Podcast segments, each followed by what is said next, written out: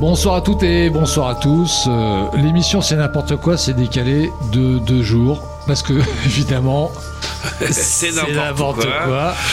Et euh, voilà, donc on avait prévu de faire cette émission euh, vendredi. On l'a enregistrée effectivement vendredi, on était là vendredi, mais on a décidé finalement, puisque aujourd'hui on est le 31, c'est le véritable jour d'Halloween et que comme le soleil s'est couché à 19h et que la nuit appartient aux sorcières, aux monstres, à tous ces êtres maléfiques qui vont venir vous hanter pendant la nuit, euh, de, bah, vous accompagner pour, euh, pour cette soirée. Il va se passer plein de choses, il va y avoir aussi des exclus. Hein, on va, quand je dis des exclus, des exclusivités. Oui, voilà. Des gens qui sont exclus, évidemment. Là, bien évidemment. Les mettre de côté. tomber personne de côté. Jamais sur cette radio, ça n'existe pas. On sera, on sera pas mal dans cette émission. Il y a Sidonie, il y a Alban, Bonsoir à tous. Il y a- Est-ce que ça va? Ouais, ça va. On a Jean-Marc qui est là aussi. Bonsoir les sorciers et sorcières. On a Colian. Bonsoir à tous. On a Nagar et puis euh, Valérie aussi qui nous a rejoint.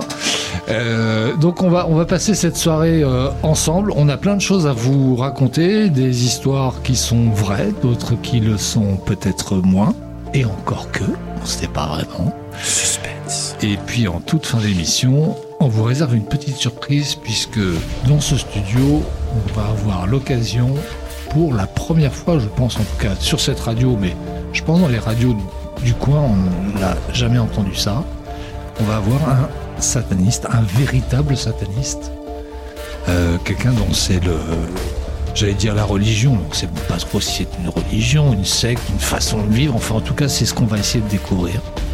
Et euh, on laissera d'ailleurs euh, Alban qui s'est beaucoup documenté sur le sujet. Et puis c'est toi qui as rencontré ce personnage haut Ouais, en ouais. couleur. hein. C'est tout- tout- ouais, ouais, haut en couleur, ouais, c'est euh, une, une rencontre assez particulière. euh, c'est, euh, mais du coup particulière mais intéressante. euh, ça va être euh, quelque chose d'assez euh, assez passionnant, assez ébouriffant. Moi, quand je l'ai rencontré, j'en ai parlé avec Nagar, euh, j'ai dit voilà, j'ai rencontré un type, euh, je pense qu'il faut absolument euh, lui donner la parole.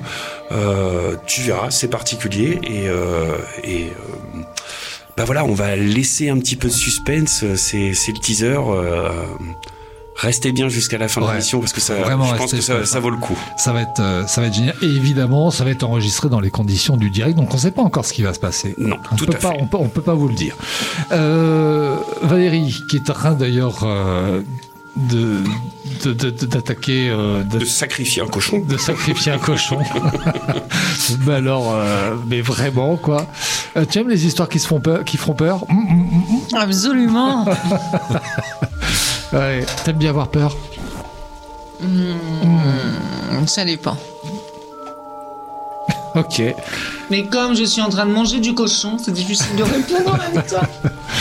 Jean-Marc, euh, tu vas nous raconter aussi des, des histoires. Alors, il y a des histoires vraies, il y a des histoires qui sont. Moins vrai. Peut-être d'autres vrai. Peut-être complètement fausse. Tu aimes Mais, les- mais- tu- mais ce qui est intéressant, euh, c'est que tout semble vrai. Ouais. Et je pense que c'est ça qui fait vraiment peur. C'est la probabilité que ce soit vrai. Et que la vérité est ailleurs. Probablement d'ailleurs aussi. Coliane, alors toi tu as 15 ans, c'est ça? Oui. C'est l'âge à peu près à laquelle je pense, enfin je me tourne vers mes camarades de jeu, mais c'est l'âge à peu près auquel on commence à regarder des films d'horreur. On invite, les, on invite les copines parce que évidemment c'est le moment où elles vont venir se blottir dans vos bras parce qu'elles ont super fait. peur. Macho, Non, non. mais je- je- je- je c'est- pense que- purement- En même temps, nous, euh, on faisait ça aussi pour être rassurés. On fait nos machos, mais c'était tout. On n'a vous pas peur. Vous blottissiez dans nos bras. Voilà. Euh, les films d'horreur, toi, tu, tu as quel, euh, quel rapport, Coliane, avec les films d'horreur? Tu aimes ça? Euh, les films d'horreur, euh, D'épouvante, enfin tout ça. alors je préfère l'épouvante que l'horreur. quand même. Ouais. Tu fais quel distinguo entre les deux? Bah que l'horreur, euh, il va y avoir des éléments euh, gore avec beaucoup de sang et tout ce, tout ce genre de choses. Et que l'épouvante, euh, c'est, il va y avoir des éléments pour cultiver la peur. Ça va pas faire euh, le, même, le même effet. On imagine plus que ce que l'on montre. ça. Ouais, Pour l'épouvante. Bon, en tout cas, on vous souhaite de passer une très très bonne soirée. On va commencer avec toute une série d'histoires. On va avoir une playlist musicale évidemment adaptée. On a fait un petit peu de montage pour pouvoir vous permettre de pouvoir vraiment euh, euh, profiter de cette soirée. Restez avec nous. On vous garantit que vous n'êtes pas prêts de dormir. En tout cas, Bonne nuit, avant demain. les petits. Salut. À demain peut-être. À demain peut-être. Pas sûr. Ou pas.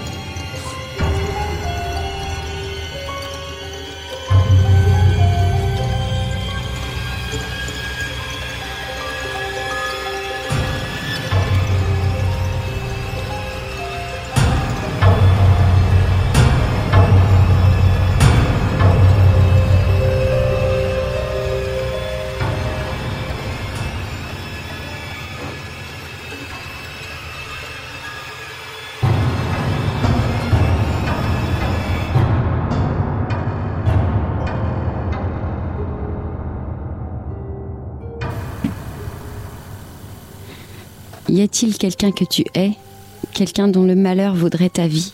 Si c'est le cas, tu pourrais envisager de visiter la ville obscure. Pour l'atteindre, va dans n'importe quelle ville de taille décente et trouve une ruelle déserte dans la nuit.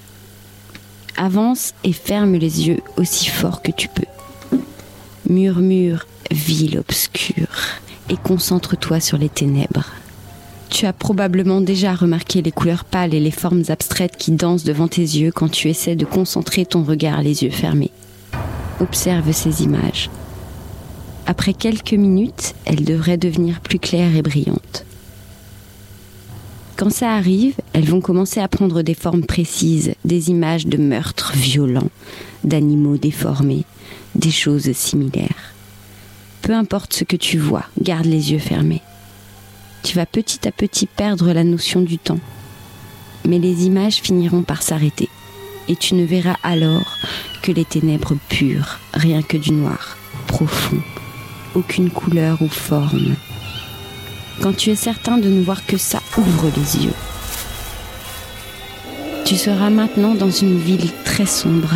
Il n'y aura pas la moindre lumière et pas la moindre étoile dans le ciel tu pourras apercevoir d'un contour bleu pâle autour des bâtiments hauts qui t'entourent. Trouve ton chemin hors de l'allée et marche aussi silencieusement que possible sur le trottoir dans n'importe quelle direction. Si tu entends le moindre mouvement, cours, aussi vite que te permettront tes jambes, loin du bruit. Il y a des animaux dans la ville obscure. Il fait trop sombre pour distinguer les détails, mais ils font la taille de grands félins sauvages et ils tueront tout être humain qu'ils pourront avoir. Continue à avancer jusqu'à atteindre une zone avec de plus petits bâtiments, la limite de la ville. Un enfant s'approchera de toi, le visage faiblement brillant d'une lumière terne, te permettant de voir qu'il n'a pas d'yeux. Il te demandera Partageras-tu ta lumière avec moi? Réponds oui, et l'enfant tendra le bras pour t'arracher ton œil droit. Ce sera douloureux, mais il n'y aura ni saignement, ni blessure ouverte. L'enfant te remerciera et partira. Continue d'avancer, et un homme de grande taille apparaîtra devant toi. À quelle personne souhaites-tu enlever sa lumière? Prononcez le nom de la personne haïe. Dès que le nom aura franchi vos lèvres, elle deviendra définitivement et irrémédiablement aveugle. Votre haine est-elle satisfaite? L'homme demandera. Si elle l'est, réponds oui, et tu te réveilleras dans la ruelle. Si elle ne l'est pas, réponds non, et l'homme disparaîtra. Continue d'avancer. Tu rencontreras un autre enfant. Partageras-tu ta lumière avec moi? Réponds oui, et ton œil gauche te sera arraché, te laissant aveugle. Continue d'avancer, et l'homme apparaîtra de nouveau, même si tu ne pourras le reconnaître qu'à sa voix, bien entendu. Quelle vie souhaitez-vous que les ténèbres revendiquent? Prononce le nom de la personne haïe et elle mourra. On ne te demandera pas si ta haine est satisfaite et tu ne pourras pas retourner à la ruelle. Je t'ai prévenu qu'il fallait être prêt à payer un prix très cher avant de faire cela. Tu passeras le reste de tes jours errant dans la ville obscure, aveugle, avec ta haine pour seule compagne. Pour certaines personnes, c'est suffisant.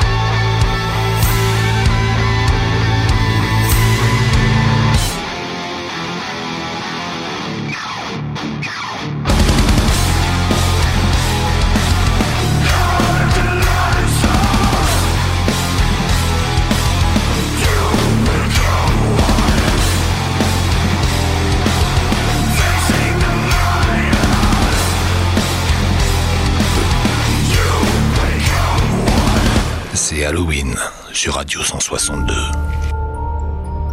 Alors je vais vous raconter euh, une histoire vraie qui relève des malédictions. Et cette malédiction, euh, s'appelle La malédiction de la chaise de Busby. Et elle semble simple, mais comme elle est vraie, elle est très terrifiante. La malédiction de la chaise de Busby. C'est sûr, une chaise maudite, ça ne fait pas hyper peur. Et pourtant, si l'on vous proposait de vous asseoir dessus, on est sûr que vous hésiteriez un peu. Son histoire est finalement assez simple. Thomas Busby était un criminel anglais pendu en 1702 après avoir tué son beau-père, non sans avoir auparavant maudit sa chaise préférée d'un terrifiant Quiconque s'asseoira sur ma chaise mourra d'une mort affreuse. Chacun son truc, on ne juge pas. Pour se marrer, plusieurs personnes ont essayé et sont mortes dans la journée en tombant d'un toit ou dans un accident de voiture. Depuis, la chaise est accrochée à 2 mètres du sol dans le Terksen Museum où il est formellement interdit d'y poser ses fesses.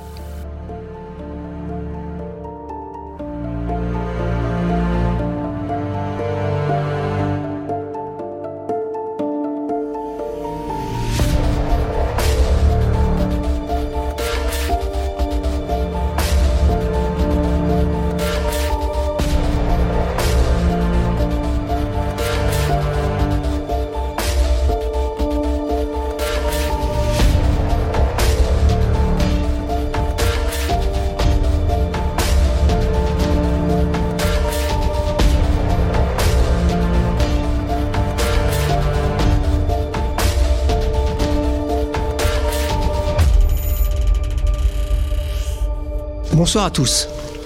En cette soirée consacrée à Halloween et aux histoires qui font peur, justement, j'ai une histoire euh, personnelle et assez terrifiante à vous raconter. Justement, à la période d'Halloween. Au début, l'histoire est assez banale, voire extrêmement banale. Je dois aller chercher mon fils à l'école et pour pas changer, je suis en retard. Je prends la voiture, la circulation est plutôt fluide. Donc, euh, je fonce plus ou moins. J'essaie de, de garder les limitations de vitesse, mais bon, j'accélère un peu et je fonce à travers les rues jusqu'à un feu rouge classique auquel je m'arrête euh, relativement souvent. Dans un quartier, euh, je dois l'avouer, un peu, euh, un peu chaud comme on dit aujourd'hui. Et là, je l'avais pas remarqué tout de suite, mais j'ai à peine détourné le regard. Il y a une femme qui, au lieu de traverser, reste au bord du trottoir et me fait des gestes. Elle me, elle me fait des gestes dans, ma direction et elle est vraiment étrange. Et elle caresse la tête de son fils qui se trouve à ses côtés. Enfin, c'est assez étrange. Le fils, on est le lendemain d'Halloween. Et il porte toujours son déguisement. De, des amples vêtements marrons et un horrible masque de chèvre. Elle, elle a le regard vide, fixe. Elle ne cligne même pas des yeux. Au début, j'essaye d'éviter le regard, j'essaye de même de l'oublier, pensant qu'elle voulait mendier quelque chose, et puis elle me continue, elle continue, elle me héler de, de quelques gestes, tout en me fixant, voire me transperçant du regard. Et l'enfant lui aussi m'accroche du regard et me supplie. Pendant quelques secondes, j'hésite, j'ai l'impression qu'il a besoin d'aide, mais le quartier fait que je descends pas de ma voiture. Je reste les fixer quelques secondes, tant si bien que j'ai l'impression d'être soudé à leur regard. Elles me transpercent de plus en plus. Ces gestes se font insistants, très insistants. Elle fait même un pas vers moi, mais sans traverser. Le feu passe au vert, ouf. J'embraye, je démarre et je m'en vais. Je regarde même pas dans le rétroviseur. J'arrive à l'école. Et là, on m'annonce que mon fils est déjà parti. Alors je, je demande, je dis comment ça, il est déjà parti? Bah oui, il est parti avec votre femme. Euh, je suis désolé, je suis divorcé, donc je n'ai pas parti avec ma femme, mais elle, n'habite pas ici. Ah si si, elle est partie, il est parti avec, euh, avec une dame et elle vous a remis ce courrier-là. Et là, je, je prends la lettre et c'est écrit en rouge. Ne dis pas que je ne t'ai pas donné une chance de lui dire au revoir.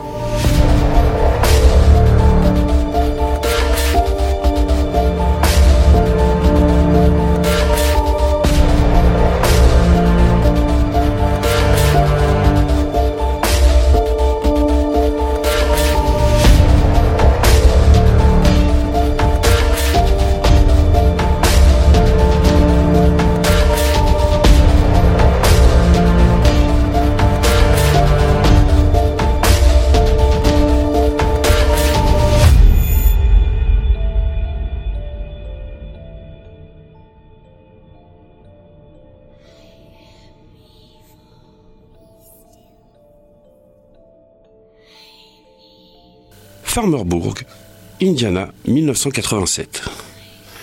Lisa est souvent seule dans sa grande maison isolée au cœur des champs de maïs. Ses parents rentrent tard tous les soirs et ont donc décidé de lui acheter un chien pour la rassurer. Une nuit, elle est réveillée par un bruit d'eau qui goutte. Elle se lève et va fermer le robinet de la salle de bain. En se recouchant, elle glisse sa main sous son lit et son chien lui lèche la main. Ça la rassure. Le bruit continue et elle décide de resserrer une fois de plus le robinet de la salle de bain. Puis, elle se recouche et glisse de nouveau sa main sous son lit et son chien la lèche à nouveau. Mais le bruit continue et Lisa n'arrive pas à dormir. Elle fait un dernier tour dans la maison sans rien trouver. Elle se recouche, donc en glissant sa main sous son lit, et là, le chien la lèche à nouveau. Le bruit est toujours là. Elisa décide de localiser sa provenance. Le son vient de son placard. En l'ouvrant, elle découvre son chien égorgé, suspendu par des pattes arrière, se vidant lentement de son sang. Sur la porte du placard, un message est écrit en lettres de sang. Les humains aussi peuvent lécher.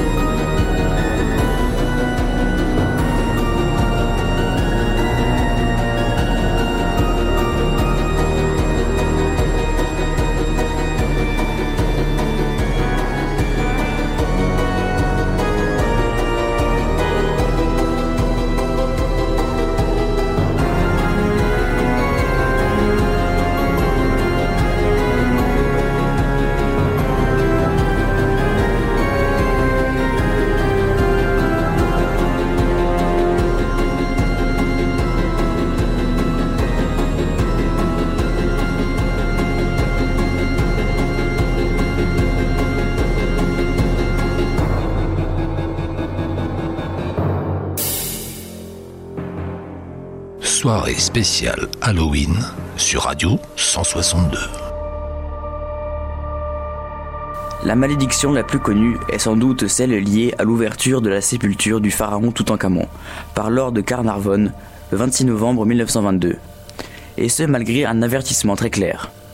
Pour les superstitieux, quelques jours avant l'ouverture du tombeau, le canari du commanditaire des fouilles est dévoré par un cobra, qui s'était introduit dans sa cage. Le cobra étant, comme chacun le sait, le serpent des pharaons. Les ouvriers égyptiens y voient un mauvais, un mauvais présage. Ce qui n'empêche pas Carnarvon, Carter et 15 autres archéologues d'ouvrir le sarcophage le 17 février 1923. S'ensuit alors une longue suite de morts brutales. Le 5 avril, Carnarvon meurt d'une piqûre de moustique infectée et d'une pneumonie. En mai, c'est la fleur, un archéologue canadien, qui y passe suivi du financier Gould, tous présents lors de l'ouverture. En tout, on compte 8 décès en à peine 4 ans. Certains diront qu'il ne fallait pas déranger le pharaon. D'autres avanceront que les champignons et les spores toxiques du tombeau ont eu raison des archéologues. On vous laisse choisir.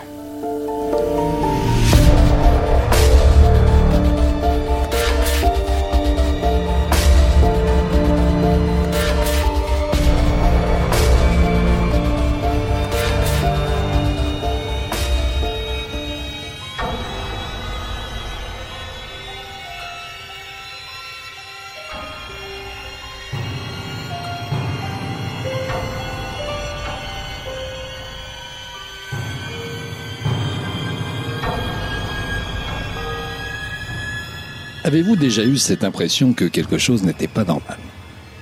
Pas dans la journée, mais en pleine nuit. Je vous parler de ce sentiment d'effroi sorti de nulle part qui vous ordonne de vous réveiller. On dirait presque que le mal nocturne dégage quelque chose que notre cerveau endormi perçoit. Eh bien, figurez-vous que j'ai vécu ça enfant. L'histoire que j'ai choisi de vous raconter fait suite à un souvenir très désagréable qui doit remonter à mes 9 ou 10 ans. Pendant des années, j'ai pensé qu'il s'agissait de mon pire cauchemar. J'ai rarement raconté cette histoire car à chaque fois, il m'est difficile de trouver le sommeil pendant plusieurs jours. Au moment où je vous parle, j'ai d'ailleurs la chair de poule. Dans mon rêve, je suis euh, dans ma chambre, dans mon lit, et je dors. Tout est paisible, tranquille, jusqu'à ce que je sente qu'on me touche les pieds. Ceux qui me connaissent bien savent qu'aujourd'hui, c'est ma phobie et le moindre contact avec cette partie de mon corps provoque une réaction épidermique, parfois même agressive. Je suis donc en train de dormir et je sens qu'on me touche les pieds. Pour vous décrire la sensation, c'est un peu comme si on m'attrapait les orteils avec des gants de vaisselle en latex mouillés. Là, je me réveille et au bout du lit, dans la lueur de la fenêtre, j'aperçois une forme humaine. Au départ, je pense que c'est mon petit frère. Mais très vite, je me rends compte que ce n'était pas lui. Cela n'a rien, rien d'humain. Je sursaute et je bondis du lit pour courir hors de la chambre, dans le long couloir qui conduit à la chambre de mes parents. Il fait noir. Et à mi-chemin, il y a la salle de bain. Je me dis qu'en allumant la lumière dans cette pièce, je verrai mieux. Alors il se trouve que l'interrupteur se trouve dans une sorte de renfoncement à droite à l'entrée de la salle d'eau. C'est là que ma mère range l'aspirateur derrière un rideau. Je glisse donc ma main derrière le rideau et à tâtons, je cherche l'interrupteur.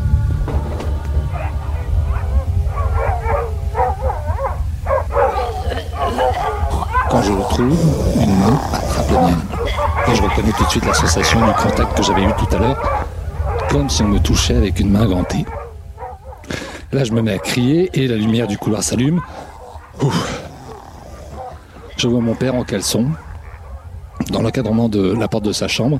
Il est calme, il me dit qu'il est tard et qu'il faut aller euh, se coucher et retourner dormir. Après, c'est assez confus. Je me réveille le lendemain matin avec un sentiment, une impression assez étrange.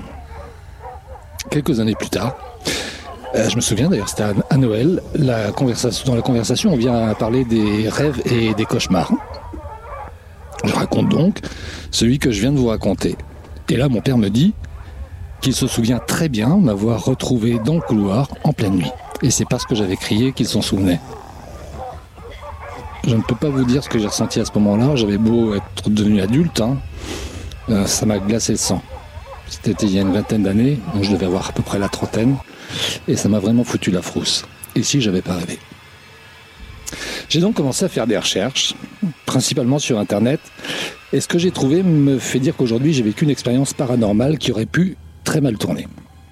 Dans plusieurs articles que j'ai trouvés datant de 2003 dans le nord-est des États-Unis, des incidents se sont produits impliquant une étrange créature humanoïde. Mais curieusement, impossible de trouver des traces de ces témoignages. En 2006, une équipe de chercheurs qui travaillait sur des légendes urbaines ont fait une découverte assez effrayante. Ils ont déterré près d'une douzaine de documents remontant au XIIe siècle et tous ont parlé de l'apparition d'une créature appelée le RAC. Je vais vous livrer quelques-uns de ces documents.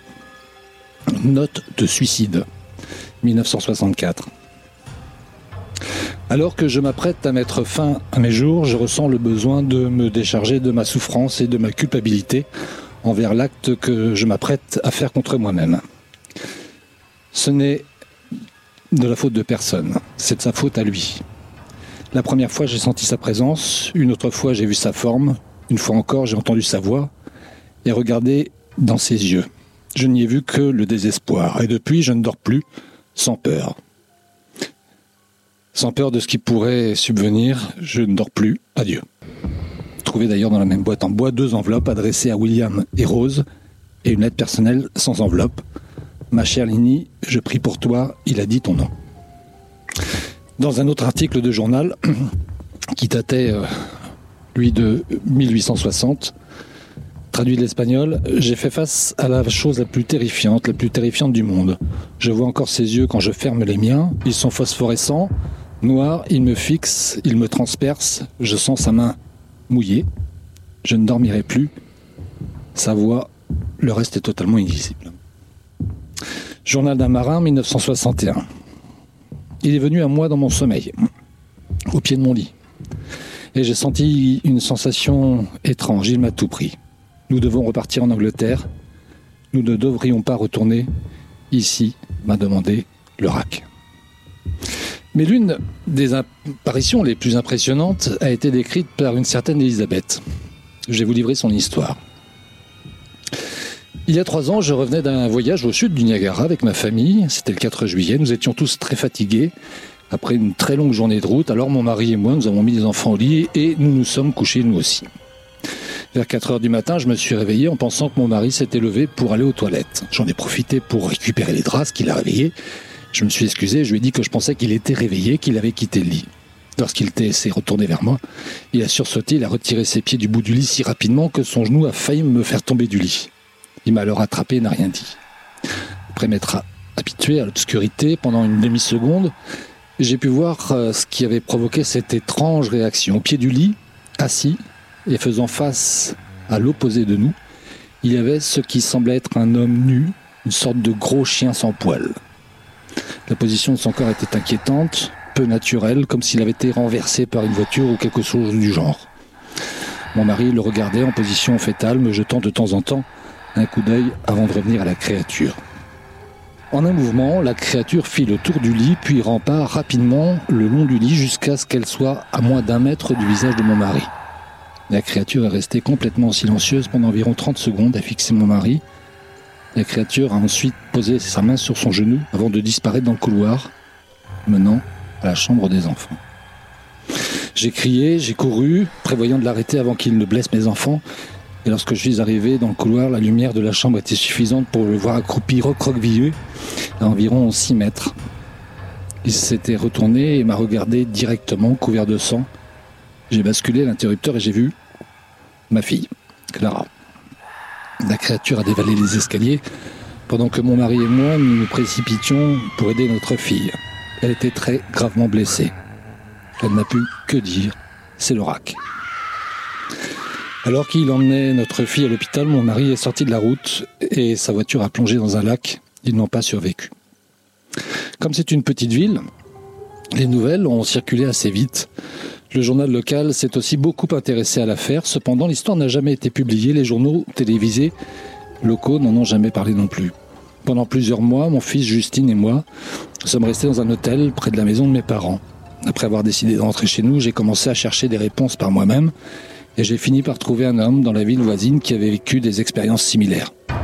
Nous avons pris contact et commencé à parler de nos expériences. Il connaissait deux autres personnes à New York qui avaient vu la créature que nous appelons maintenant le RAC. Il nous a fallu presque deux années entières de recherche sur Internet, de correspondance de lettres, pour arriver à une petite collection de ce que nous croyons être des récits sur le RAC. J'ai installé un enregistreur numérique près de mon lit et je l'ai laissé tourner toute la nuit. Toutes les nuits, pendant deux semaines. Chaque jour, à mon réveil, je parcourais laborieusement les sons de moi-même me roulant dans mon lit. Et à la fin de la deuxième semaine, je m'étais habitué à ces bruits occasionnels du sommeil tout en passant l'enregistrement à huit fois la vitesse normale. Ça me prenait quand même presque une heure par jour. Le premier jour de la troisième semaine, j'ai cru entendre quelque chose de différent. Ce que j'ai trouvé, c'était une voix stridente. C'était le rack je n'ai pas encore laissé qui que ce soit écouter ce son. Enfin, pendant très longtemps. En entendant sa voix, je suis maintenant sûr qu'il a parlé lorsqu'il était assis, lorsqu'il était assis en face de mon mari. Je me souviens pas vraiment avoir entendu quoi que ce soit à ce moment-là, mais pour une raison quelconque, sa voix sur l'enregistreur me ramène immédiatement à ce moment-là. Aujourd'hui encore, les pensées qui ont dû traverser la tête de ma fille me bouleversent. Je n'ai pas revu le rack depuis qu'il a ruiné ma vie, mais grâce aux enregistrements, je sais qu'il est revenu et qu'il était là, bien réel, dans ma chambre pendant que je dormais. Je sais et je crains qu'une nuit, je me réveille pour le voir me fixer. Et ce que je vous propose, c'est d'écouter un document exceptionnel qui est le son du rack qui a été enregistré par un Canadien il a entendu le rack dans l'interphone, dans le babyphone, dans la chambre de son enfant. De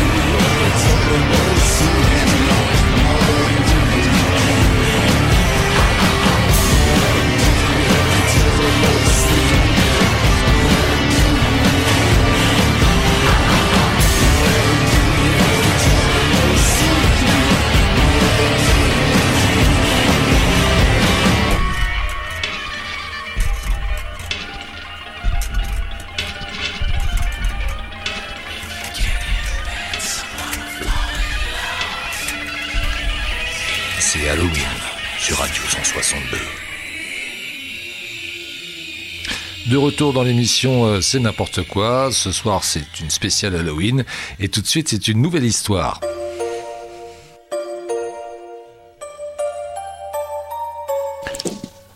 Donc je vais vous raconter euh, maintenant une histoire euh, véridique, absolument véridique, qui m'est arrivée il y a bien longtemps. J'avais tout juste 18 ans et je m'étais, j'avais financé un voyage au Cameroun parce que j'avais un, copain de classe camerounais qui rentrait au pays et on était très proches, je l'appréciais beaucoup et je lui avais dit que je, le raccompagnerai au pays. Et donc on a pas mal voyagé euh, à cette époque. Je suis resté plusieurs mois même là-bas. Euh, donc on a fait tout le Cameroun, euh, la Guinée équatoriale, la République Centrafrique. on est remonté jusqu'au Tchad. Et l'histoire que je vais vous raconter là se passe à Yaoundé, la capitale du Cameroun. Euh, ça faisait déjà euh, bien deux semaines ou trois semaines que nous étions euh, dans cette partie de l'Afrique.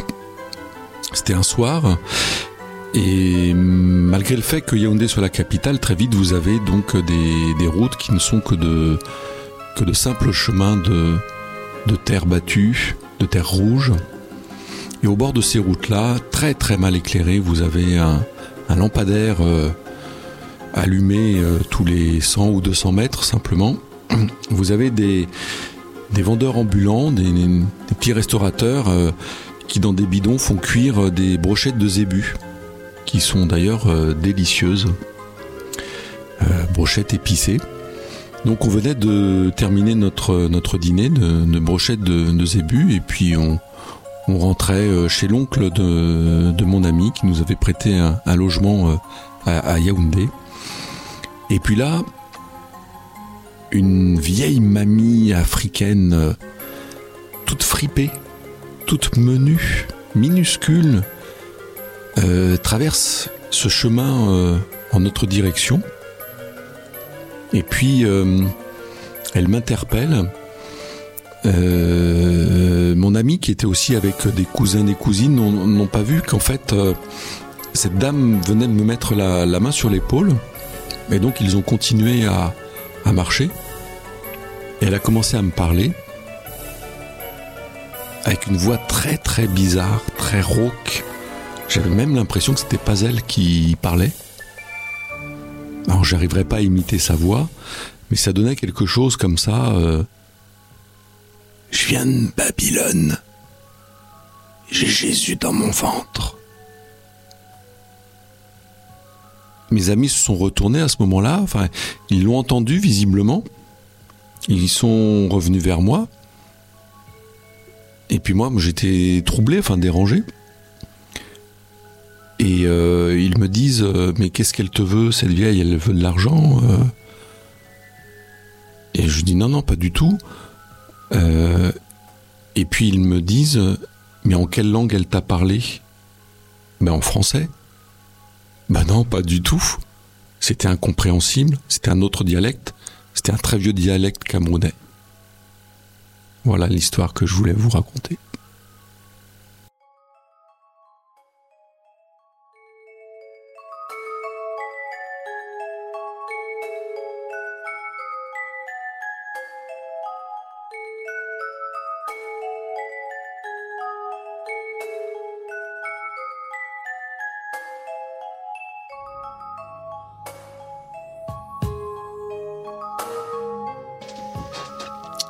Donc moi, une, histoire euh, vraie, très vraie. Alors, pas très, pas très effrayante euh, à écouter. Par contre, à vivre euh, plus. Beaucoup plus. On était donc toute une bande de copains. On revenait du Hellfest, où je travaillais d'ailleurs. Et on fait le festival, super, on s'amuse, ça. Bon, bref, festival de, de métal, tout ça. Bon, quatre jours de, quatre ou cinq jours même de, de, concerts, etc. Donc, le dernier soir, nous, on dort pas sur place, on démonte tout et on rentre après le dernier concert, donc dans la nuit. Euh, il doit être, je sais pas, peut-être 2 heures du matin, quelque chose du genre. Donc, on revient de Clisson et on se dirige vers Lorient. Je suis au volant. On roule, puis bah, ça discute bon train euh, dans, la voiture, évidemment, on est cinq. Et puis bah, chacun raconte son anecdote. Ah ouais, t'as vu machin, j'ai vu tel groupe, c'est super. Bon bref, euh, des discussions comme on peut en trouver des, tant dans les voitures. On roule comme ça et, euh, justement j'avais dit ouais on discute parce que comme j'étais fatigué, je voulais pas non plus que tout le monde dorme, que je me retrouve tout seul à conduire, euh, tout ça. Donc bref, ça discutait, c'était très sympathique, euh, voire bonne ambiance, ça rigolait pas mal. À un moment, on parlait comme ça et moi, je vois sur le bord de, de la voie express une, une silhouette blanche, une femme blanche, comme si elle allait enjamber le, le, rail de sécurité sur le, sur le côté droit. Quoi. Et, et, je, et je vois, mais comme c'est en pleine nuit, j'ai juste les phares qui passent dedans et, et ça dépasse. Et là, je, les discussions, toutes les discussions s'arrêtent et on met plusieurs euh, secondes, peut-être 3, 4, pas plus, mais euh, et tout le monde. Est-ce que vous avez vu? Et tout, tout le monde se dit Ah, mais t'as vu toi aussi Et oui. Et pourtant, moi, j'ai eu le réflexe de tout de suite regarder dans le rétroviseur. Et dans le rétro, rien. Et on a tous vu, tous les cinq, une silhouette blanche de femme sur le bord de la route. La fameuse dame blanche, comme on dit en Bretagne. On l'a tous vu, quoi. Parce qu'au début, je dis c'est moi avec la fatigue, euh, les reflets, tout ça. Et du coup, j'ai pas osé le dire. Et quelques secondes après, comme il y a eu un blanc dans la voiture, tout le monde discutait, ça rigolait. Puis d'un coup, un gros blanc. Hop, on se dit, t'as vu? Eh Ben oui, mais toi aussi? Bah oui. Parce qu'en fait, tout le monde a cru que c'était faux, mais en fait, tout le monde l'a vu. Tout le monde a vu exactement la même chose. Donc on en parle et sans trop en parler, on a juste dit, t'as vu? Oui, j'ai vu. Ok. Et là, on a essayé de trouver toutes les excuses possibles. On s'est dit, ouais, c'est peut-être quelqu'un qui faisait du stop ou machin ou truc. Et on avait, euh, j'avais le, je me, rappelle, ce que je me rappelle le plus, c'est la sensation, le dos froid, euh, cette espèce de truc qui vous coule le long de la colonne vertébrale pendant plusieurs minutes où euh, t'essayes de plaisanter mais t'y arrives plus. Et tout le monde se repasse. Les quelques la fraction de seconde où on voit cette femme qui enjambe le, rail de sécurité. Et ça c'est une histoire euh, vraie de vrai quoi.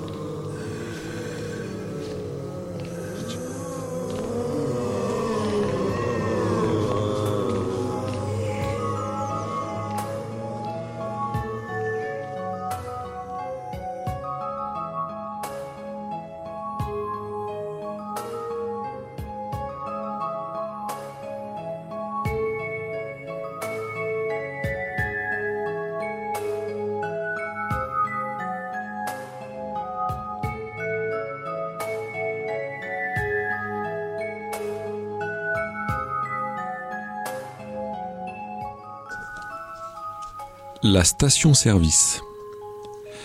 C'était une nuit sombre et brumeuse. Denise avait de la difficulté à rester éveillée et la route était trempée. Le niveau d'essence commençait à être dangereusement bas. Elle n'avait aucune idée d'où se trouvait la prochaine ville. Juste au moment où elle allait arrêter la voiture pour dormir sur le bord de la route, elle aperçoit une petite station d'essence décrépie. Elle s'y arrête. Le commis semble très distrait par l'arrière de sa voiture pendant qu'elle lui demande de faire le plein. Il s'exécute enfin, mais lui demande d'ouvrir le capot parce qu'il flaire un problème. Le cœur de Denise fait trois tours. Elle est seule dans une petite station-service crasseuse au milieu de nulle part et le commis a de drôles d'agissements. Il lui demande de sortir de la voiture pour venir voir le moteur. Elle s'exécute tout en se demandant pourquoi elle ne se met pas à crier. Dès qu'elle arrive devant la voiture, il l'attrape par le bras et lui dit ⁇ Cette voiture a besoin d'une remorqueuse, vous devez venir avec moi dans le bureau. ⁇ Puis il lui met la main sur la bouche et l'entraîne de force à l'intérieur du bureau. Une fois à l'intérieur, il lui dit ⁇ Il y a un homme couché sur le siège arrière de votre voiture. Nous devrions appeler la police. ⁇ La femme, apeurée, part en courant vers sa voiture et file à toute vitesse. Au bout de quelques minutes, Denise regarde dans son rétroviseur. Elle voit un homme avec un chandail à capuchon et une hache dans la main sur la banquette arrière. D'un mouvement de bras, il décapite la pauvre femme avec sa hache. Le cadavre de Denise est retrouvé quelques jours plus tard. Des années après ce drame, la police est enfin parvenue à mettre le grappin sur le tueur en série. Avez-vous regardé sur la banquette arrière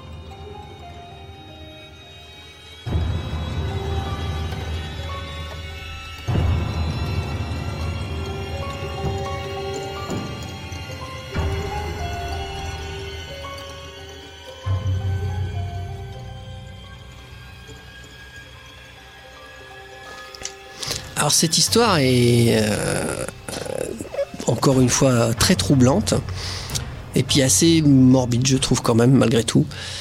Euh, donc, comme tous ceux qui me connaissent ici savent que j'ai eu beaucoup de métiers, et ça se trouve j'en aurai encore beaucoup d'autres, j'espère.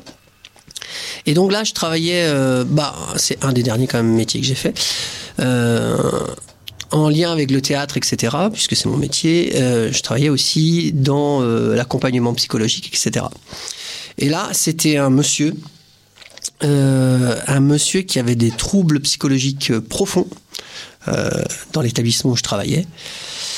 Et c'était quelqu'un qui ne dormait, pour ainsi dire, jamais. Enfin, c'était vraiment, il, s'endormait de- de- d'épuisement, donc assis et toujours en journée.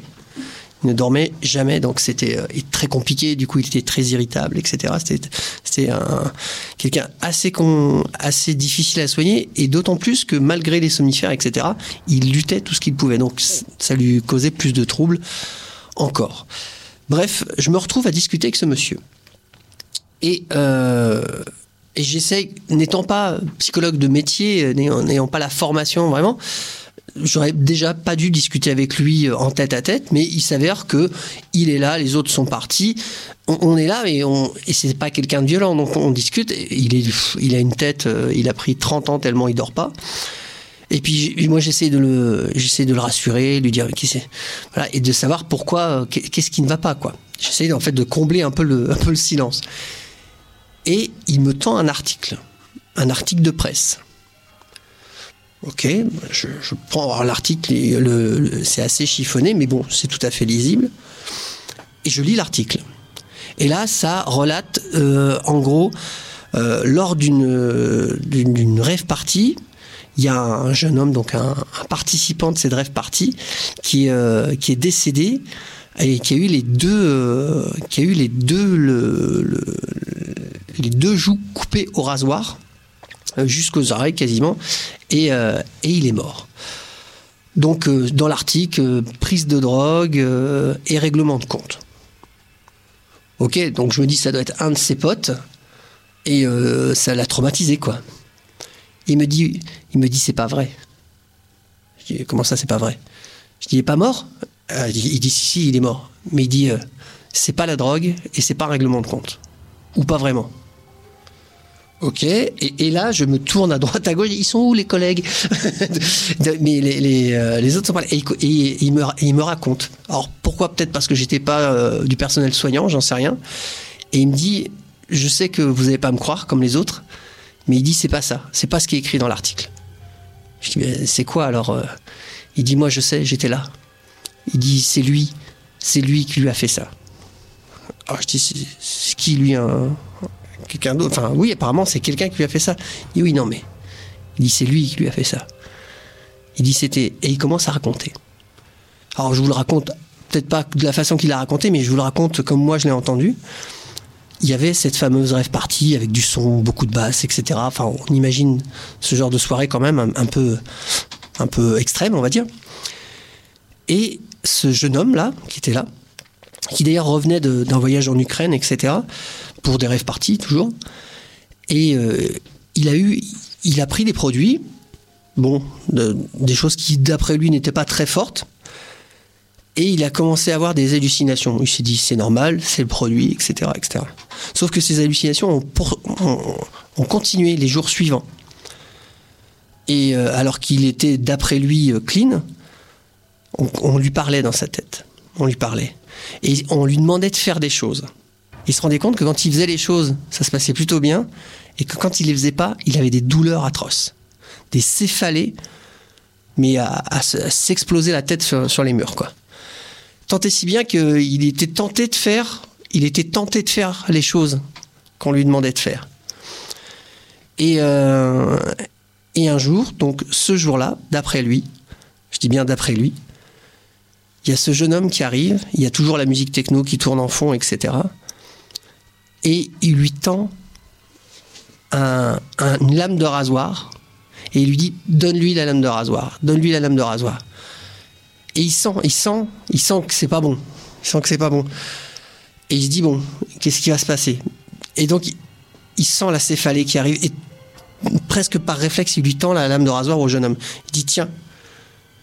et il entend la voix qui dit Tu peux jouer maintenant, tu peux jouer de l'harmonica. Et l'autre jeune homme, il commence à prendre la lame de rasoir et à jouer de l'harmonica, mais avec la lame de rasoir.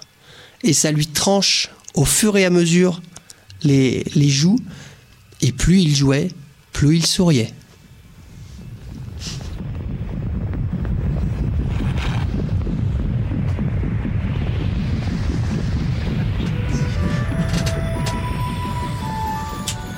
Alors pour faire suite euh, à l'histoire de Nagar, euh, moi je vais vous raconter l'histoire de Kushisake Onna. Donc en fait cette histoire ça fait partie des, des légendes les plus racontées au Japon. Cette légende raconte qu'une une jeune femme très belle et très vaniteuse était mariée à un samouraï, un peu plus âgé qu'elle, mais, mais lui euh, était infidèle. Elle lui était infidèle, pardon. Et un jour, euh, ce samouraï, son mari, s'en est rendu compte. Il l'a attrapée et lui a fondu la bouche jusqu'aux oreilles pour que plus personne ne puisse la trouver belle, jolie. Aujourd'hui, on peut la croiser quand on se balade seul dans une rue obscure. Elle se rapproche, le bas du visage recouvert, et demande ⁇ Tu me trouves belle ?⁇ Si la personne en face répond oui, elle découvre sa bouche fondue et repose la même question. ⁇ Et maintenant, tu me trouves belle ?⁇ Si la réponse est non, Kushisake Onna tue sa victime sur le champ. Et si la réponse est oui, elle suit sa victime jusqu'à chez elle pour la poignarder dans le dos sur le seuil de sa porte, ou offre un rubis de couleur rouge sang aux plus chanceux. D'une manière générale, il vaut mieux éviter de la croiser.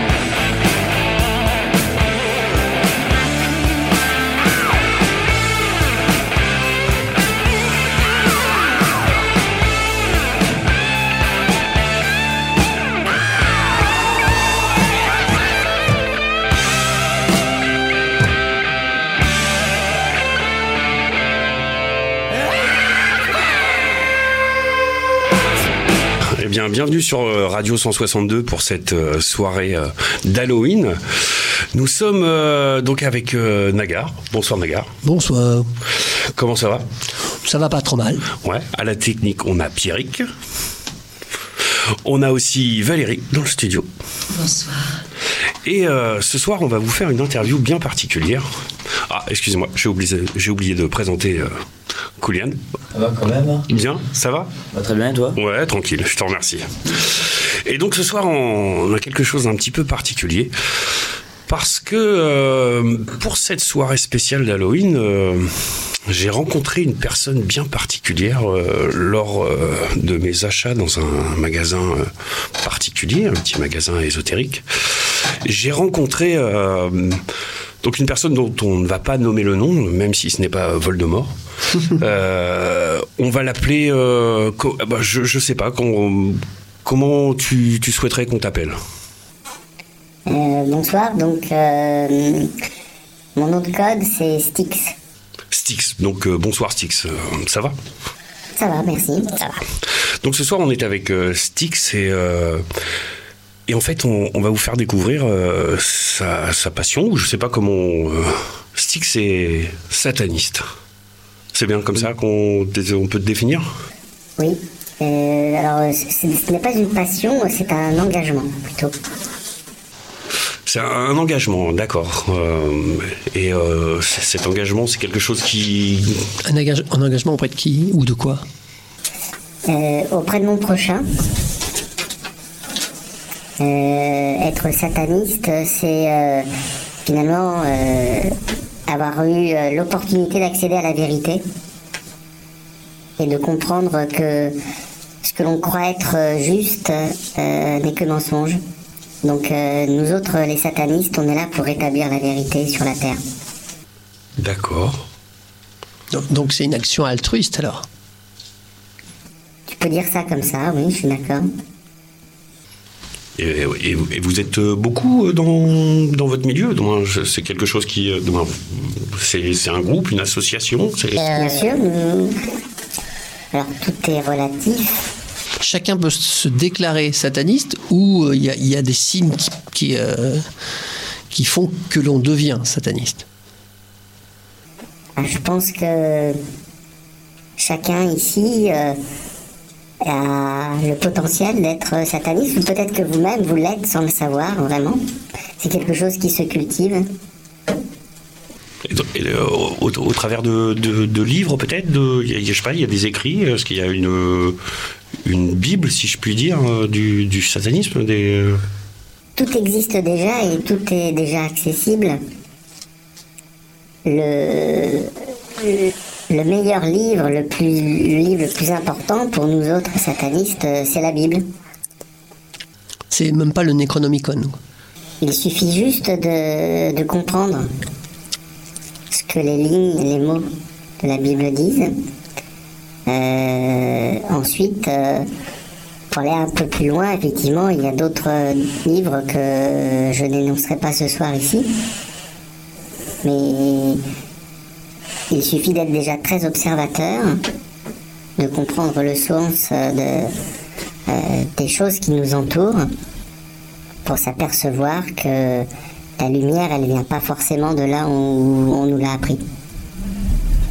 Donc en fait, si je comprends bien, c'est... c'est- ch- Chaque euh, sataniste, en fait, euh, a- va avoir sa, sa propre lecture ou c'est une lecture commune? Pas du tout, non, non. C'est quelque chose de relativement binaire. Euh, le principe de base, euh, c'est Lucifer en fait. Si vous reprenez euh, la Genèse, Lucifer, on veut nous faire croire que c'est le serpent qui trompe. Pas du tout, Lucifer, c'est l'ange qui porte la lumière. Autrement dit, les religions aujourd'hui, elles ont porté les ténèbres. Et nous, avec nos rites, avec notre vision, on rétablit la lumière comme un éclair qui va euh, fendre euh, toute cette euh, noirceur, tous ces mensonges. Donc en, en quelque sorte, l'Apocalypse, c'est un petit peu votre Graal. Alors la- l'Apocalypse, oui, euh, il y a des choses qui sont très particulière hein, dans, dans l'énoncé. On parle d'ailleurs de, de la révélation de, de Saint Jean, des cavaliers de l'Apocalypse. Là, c'est euh, en effet un chemin un peu plus ésotérique. Et d'autres euh, écrits nous permettent euh, d'avoir une lecture un peu plus profonde de ce qui est écrit. Mais donc, si je comprends bien, sataniste, vous êtes quand même des adeptes de Satan, c'est bien ça? Et qui est l'ange déchu, c'est ça? Alors, oui, c'est là où on ne sera pas d'accord. Alors, il n'y a pas d'être d'accord, parce que moi, je pose des... je n'y connais strictement rien. Donc, je pose la question, est-ce que c'est un ange déchu? Mais qui l'a déchu? Ah oui, non. On est vraiment dans le binaire. Alors là, j'en sais rien. J'étais pas là et on ne m'a pas prévenu, donc... euh, Ouais. donc- Voilà, donc euh, Et, et pourquoi vous, enfin, est-ce que vous pouvez nous expliquer un peu pourquoi vous avez une, une image aussi, on va dire négative? On dit sataniste euh, avec toute la noirceur, tout le, le- le côté euh, lugubre euh, qu'on lui connaît. Comment vous expliquez ça Si vous dites que vous amenez, la- vous apportez c'est la C'est un complot C'est le vrai complot, ça, finalement. Nous, on a la lumière. D'accord. Et vous avez des gens, euh, des, des personnages euh, religieux qui le savent très bien. Donc, euh, ils nous font passer pour, pour la peste. D'accord. Donc en gros, si, je, si je synthétise, le- la, le- le- la planète Terre serait peuplée de beaucoup beaucoup de gens qui seraient dans le mal. A des ignorants. ignorants, d'accord, mais qui, qui se sont bien organisés par contre quand même. Et, euh, et vous, vous êtes les sachants, mais qui êtes peu nombreux du coup. On a accédé à, un certain niveau de connaissance Qui se traduit par quoi? Qui nous permet de savoir qu'en effet, euh, le cap et la lumière ne sont pas là où euh, on veut nous faire croire qu'elles existent. Et du coup, quels sont vos rites? Exactement. C'est ce que j'avais posé la question tout à l'heure. Tu nous parlais de, de, rites. Donc, est-ce qu'il y a des, des rites particuliers? Alors, euh, je ne souhaite pas euh, rentrer dans le détail et euh, vous décrire l'ensemble de nos rites. Je peux en évoquer un, et l'ensemble de nos rites tourne autour du, sacrifice et du sang, du symbole du sang. D'ailleurs, j'évoquais la Bible tout à l'heure. Euh, le, sang du Christ est très important et très prégnant hein, dans, les croyances euh, actuelles. Et donc, en effet, nous avons énormément de rites qui vont tourner autour du, euh, sang qui doit couler, qui doit se mêler, se, mélanger. C'est quelque chose de, très important. Mais là encore, on n'a rien inventé. Et on récupère notre propre liberté en faisant ça. Mais Du coup, comme tu parles de liberté, est-ce que euh, dans vos, dans vos rites, euh, vous- du coup, vous êtes euh, hors la loi ou vous faites des choses illégales, voire euh, pénalement répréhensibles euh, on, on- moi, je, je sais Est-ce que pas, toutes les légendes, genre que vous écorchez des animaux, etc., ouais, vous égorgez des moutons, tout ça, enfin oui, non ou C'est vrai même le, le- les, les vierges, du- moi, de, de- de tuer une vierge ou ce genre de choses. Est-ce que, est-ce que, est-ce que tu, est-ce- Est-ce que vous tuez des animaux Alors là, je pense que ouais, vos questions relèvent du, du fantasme. Bah, Justement, on, on se renseigne pour, pour peut-être démystifier tout ça, peut-être? Ben voilà, j'ai répondu. Donc ça, ça n'existe pas. Vous êtes en train de dire qu'il n'y a pas de, de sacrifice d'animaux. Ben, il me semble que j'étais assez précis, j'ai répondu. Du tout. Ça n'a pas été précis du tout. ou alors, vous vous fournissez où en sang? Il y en a suffisamment qui coulent naturellement. Bon, alors, euh, Et, le, le rite de la marge, euh, c'est-à-dire euh, quand vous êtes en marge, euh, l'on dit margue en allemand, je crois. oui, ça doit être ça. Euh, marguerite. euh, Ouais, oui, oui, tout à fait, oui, c'est ça. Bien connu. Bien, bien connu, c'est un, un rite, euh, un rite allemand euh, qu'on retrouve dans, dans certains landers. Ouais. Là, en fait, euh, c'est vrai que euh, c'est une interview pour découvrir et pour autant. euh, Vous tu- nous faites pas tu- trop tu- découvrir. Voilà, on n'a pas beaucoup de matière. euh, euh, c'est une pratique qui nous paraît pour nous euh, Obscur. i- ignorant, ouais, voilà, obscur. euh, et pour autant, Vous, vous, nous- vous vous dites porteur de lumière, mais là, pour le- pour l'instant, vous ne nous donnez pas à nous. vous nous éclairez pas. vous- à nous ignorants, vous ne donnez pas l'envie d'en savoir plus ou de mieux connaître vos. Alors là, j'ai l'impression que vous vous mentez à vous-même en me posant ces questions. Puisque vous n'arrêtez pas de m'en poser, justement, c'est que vous avez envie d'en savoir plus. Euh, vous êtes attiré par ma lumière. Sinon, on ne serait pas euh, là autour de cette table euh, ce soir ensemble. Ça démontre bien que ben, vous avez des doutes sur l'ensemble des croyances qui existent aujourd'hui et qu'effectivement il y a un vrai chemin alternatif. C'est vrai que si, on- part toujours du principe de, de, cette dualité bien-mal, euh, c'est vrai que depuis des siècles, le, bien, euh, le bien, le bien fondé aussi des religions est plutôt mis en avant. Mais jamais ou très rarement le, côté mal est abordé. Et donc pour nous, cette rencontre nous, nous aurait peut-être permis justement d'avoir euh, un petit peu plus de, discours sur, ce, sur cette voie. Mais bien évidemment que Satan n'est pas le mal. Euh, Enfin, euh, parmi tous les adeptes, parmi tous les gens que je fréquente, vous en avez aucun qui est là pour défendre le mal, bien au contraire. Ce que je vous ai dit au début de votre interview, c'est que la lumière n'est pas là où vous croyez qu'elle est. Donc elle est où? Parce que l'obscurité est une lumière. Absolument. Jung en a très bien parlé d'ailleurs. Et du coup, est-ce que Satan vous habite? Je l'espère. Alors, c'est. quand, vous dites qu'il vous habite, c'est-à-dire il vous parle dans votre tête ou enfin ou il, ou alors c'est simplement une espèce de, de, de- une façon de parler pour dire que vous êtes euh, convaincu? Vous êtes sérieux en me posant cette question? Bah, je- j'en ai tout l'air. Moi, je croyais que je m'adressais à des adultes.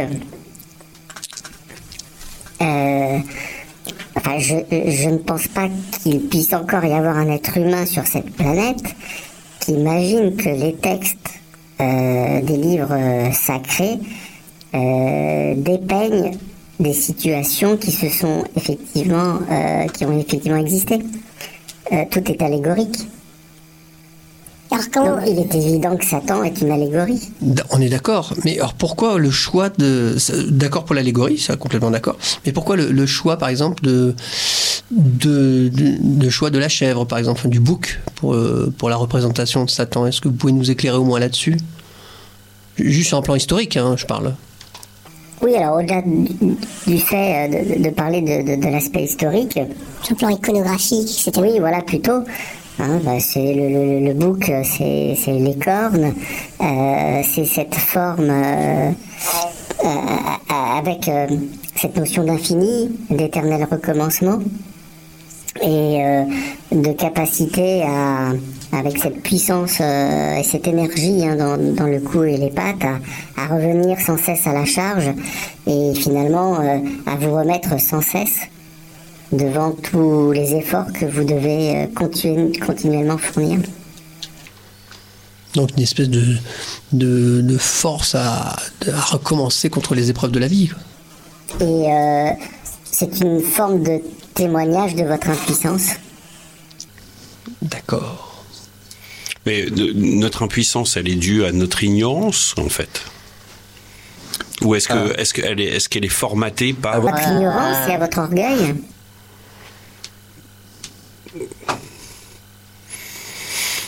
Notre orgueil Notre orgueil en prend un coup, j'ai l'impression.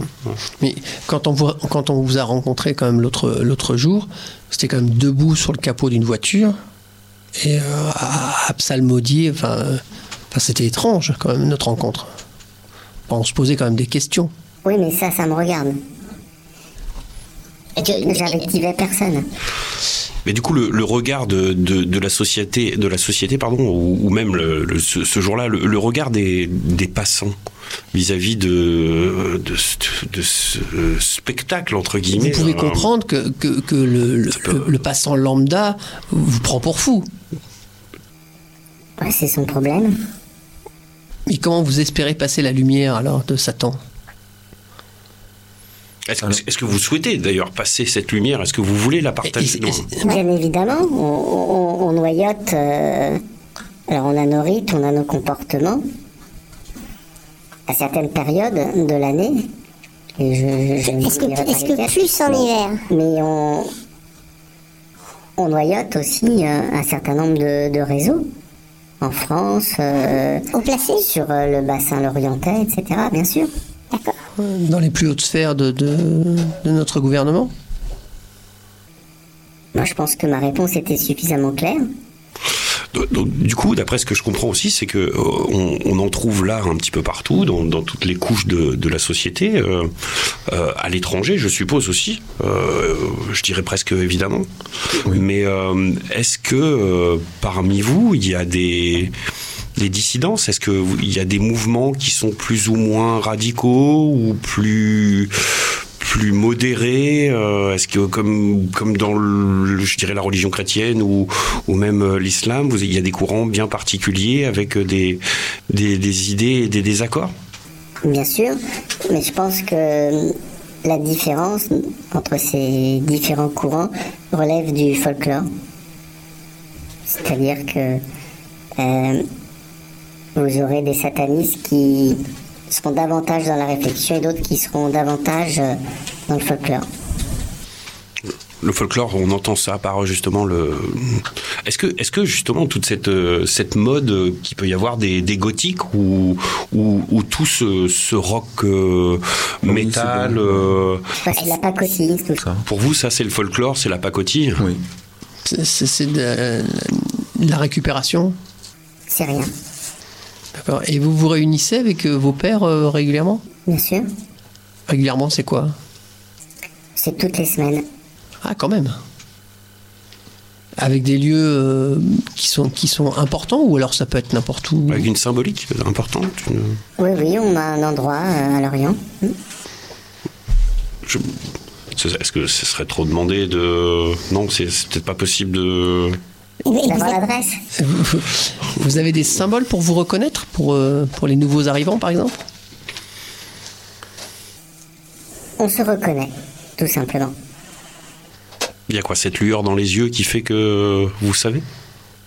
Que la personne que vous avez en face de vous. euh, Vous dites ça parce que vous avez capté ma lueur, justement Peut-être. Je, je ne sais pas. C'est je cette étincelle qui brille derrière euh, votre masque peut-être euh, m'interroge et justement euh, je me dis euh, Est-ce que suis éventuellement envie d'en savoir plus. Hors antenne.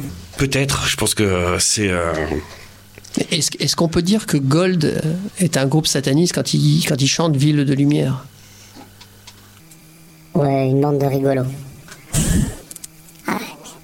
Est-ce que la musique n'a pas de- a une grande place ou pas pour vous? Quand je dis vous, les, les satanistes, je parle. Oui, absolument, oui, la musique est très importante. Moi, il y a quelque chose que j'aimerais savoir, c'est à quel moment il y a eu ce déclic? Parce que je, je- j'ai tendance à penser que euh, à l'école maternelle ou à l'école primaire, euh, vous n'étiez pas euh, sataniste, vous aviez pas. quel événement, quelle lecture, quel, quel fait, situation a, créé cette, cette réflexion, cette bascule chez vous Eh bien, vous vous trompez, moi, euh, dès la maternelle, j'ai eu cette conviction. Dès la maternelle, euh, j'ai compris que euh, l'Antéchrist euh, avait un, un chemin à me montrer. Que ce que je voyais autour de moi, ce que j'entendais, euh, c'était pas possible. Vous avez jamais vacillé dans votre conviction, quoi? Non. Même quand vous avez entendu la salsa du démon. On parlait de folklore. euh, Je pensais que c'était un de vos hymnes. Donc, si je comprends bien, on, on peut toucher euh, un, un, dentiste euh, comme euh, un fermier, même si hors antenne, j'ai cru comprendre que les paysans étaient des bouseux, comme vous disiez, mais vous avez peut-être des, des, paysans satanistes, non? C'est une question. Est-ce que ça, ça, ça touche tout, toutes les, les, catégories socio-professionnelles tout... oui, oui, bien sûr. Oui. Et tous les continents? Oui. Il y a des satanistes en Afrique, par exemple? Bien sûr. Mais du coup, sous une même bannière, entre guillemets, ou. Parce que c'est. Donc ce serait une croyance. Euh, c'est monothéiste, entre guillemets, euh, le satanisme. On peut le résumer comme ça, oui. Est-ce que Charles Manson était sataniste? Non, non, non. Euh, encore du folklore, tout ça. Tous les tueurs de masse. Oui, mais. Une bande de, fous, sans doute. Alors, co comment se fait-il que, justement, tout, toutes ces personnes qui, euh, usurpent euh, votre sincérité, puisque là, on, sent bien toute cette sincérité dans, votre discours, qu'il n'y ait à aucun moment une personne euh, qui, qui, tape du poing sur la table en disant non, non, stop, ça c'est ça c'est n'importe quoi. nous, nous avons la vérité, nous avons notre vérité. Mais ces personnes-là que vous venez de citer sont, sont, très importantes pour nous néanmoins. Elles contribuent à éclairer les ténèbres. Vous pensez que ça a un lien avec euh, l'augmentation de l'électricité? Moi j'aimerais qu'on me pose des questions sérieuses. Alors, euh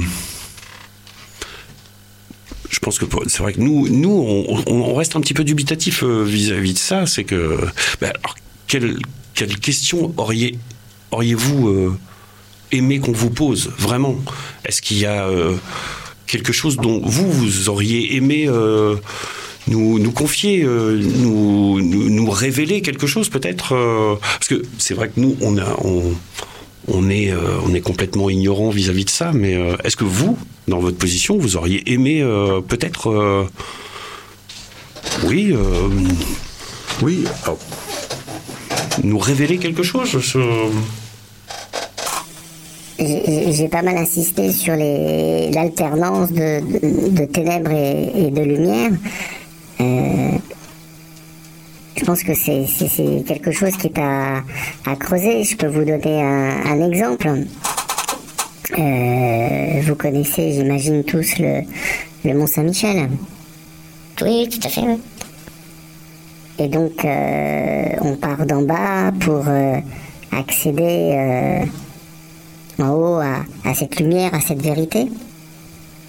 Avec l'archange qui terrasse le dragon, donc Satan. Eh bien, euh, ça c'est une euh, lecture catholique de cet édifice. Nous, on a une autre lecture. C'est cet archange, c'est la religion qui euh, emprisonne, qui écrase la connaissance. Est-ce que par exemple, par exemple, Gustave Eiffel avec sa tour, qui, monte un peu plus haut et, quelques années après où on met la TSF, est-ce que, est-ce que, est-ce que cette radio, cette TSF est un, outil peut-être euh, incompris de nous, du satanisme? Oui, c'est une forme d'affranchissement, je suis tout à fait d'accord avec vous. Mais ensuite, si vous vous référez à la tour de Babel, hein, qui montait euh, aux cieux également, euh, pour défier euh, les croyances établies de l'époque, on est, on est à peu près dans le même principe. Bien, je ne sais pas, est-ce que Valérie, peut-être euh, une, une, question Mais du, du, coup, puisque vous êtes porteur de lumière, de choses quand même assez positives et tout ça, pourquoi vous voulez pas qu'on qu connaisse votre prénom? C'est à cause de, euh, de la méconnaissance euh, qu'ont les nos contemporains du sujet que on préfère tous être discret sur euh, notre euh, euh, notre attrait pour le satanisme sachant que c'est un mot qui est complètement dévoyé. Donc c'est par, par discrétion légitime. Ouais, là, une- une- une- ah, Valérie, tu, tu avais une question. Si vous deviez faire passer un message aux ignorants humains euh, non satanistes, ça serait euh, lequel? Ne vous fiez pas aux apparences. Comme, comme, comme quoi, par exemple Quelle apparence euh, on est euh, en- aujourd'hui dans notre euh, société moderne Une- Un exemple d'apparence où on se fait tout savoir, entre guillemets, et que vous, vous savez que c'est faux, par exemple. Bah, Méfiez-vous des anges de lumière, quels qu'ils soient. Plus précis, donnez des noms. Et non, je pense que c'est. euh, no- notre démarche est suffisamment réfléchie pour qu'on ait à nommer personne. C'est à chacun de trouver ses réponses, Donc en fait, chaque réponse est intime. Avec une démarche commune. Alors, quand je parle d'intime, est-ce qu'un sataniste, euh, il a sa petite femme, ses enfants euh, Est-ce que, euh, est-ce que pour euh, des, pour un regard extérieur, euh, c'est le sataniste, il me l'a, oui, femme et enfants, sa petite voiture, sa petite vie, euh, somme toute classique, ou? Est-ce que vous vous chaussez en Méphisto est-ce que vous habitez euh, du- à l'enfer, par exemple? Vous avez remarqué euh, que dans notre région, il y avait un certain nombre de quartiers qui s'appellent Enfer. Oui, oui, tout à fait. C'est pour ça que je, je dis ça sur la route de Pouet. Je pensais que peut-être vous habitiez de. On essaye, hein, on distille, on essaye de d'en savoir un peu plus. Euh, Est-ce que ça a une importance, par exemple, pour vous On n'a pas besoin de ce genre de panneaux euh, indicateurs pour créer notre propre enfer. Nous, en enfer, on s'y sent bien, effectivement. Donc, pour vous, en fait, euh, votre paradis, c'est l'enfer. Absolument. Eh bien, merci. Eh ben, moi, je, je pense qu'on va, on va remercier euh, Stig euh, de, de sa venue, euh, de nous avoir euh, éclairé. euh, c'est plutôt une petite lampe de poche qui nous a éclairé plutôt qu'un grand feu de joie. Mais euh, en tout cas, merci beaucoup. Euh, Est-ce que peut-être euh, un dernier mot pour, euh, pour conclure cette émission? Dernière incantation. Oui, je peux préciser que c'est vraiment sur votre insistance euh, que j'ai accepté de, de venir ce soir. C'est un exercice euh, auquel je ne suis pas habitué et auquel personne d'entre nous n'est habitué.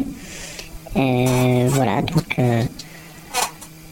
je non, je ne souhaite pas vous remercier pour cet entretien. Euh, en tout cas, il euh, il a nécessaire à ce moment-là et on l'a fait ensemble. Très bien. Bon, et ben, on, on va finir euh, cette interview euh, sur ces mots. Euh, bah, merci, euh, merci à tous, merci à Pierrick, merci à Valérie, merci à Coliane aussi. Euh, bon, bah, merci Nagar. Euh, Merci. hein, je pense que ça a été euh, une sacrée. Je ne sais pas si on peut dire sacrée interview d'ailleurs, mais euh, voilà. En tout cas. Euh, On, on vous laisse retourner sur le, Ouais. sur le capot de votre voiture. Voilà, et puis bah, merci à tous les auditeurs. On vous souhaite euh, un bon Halloween. Bonne nuit.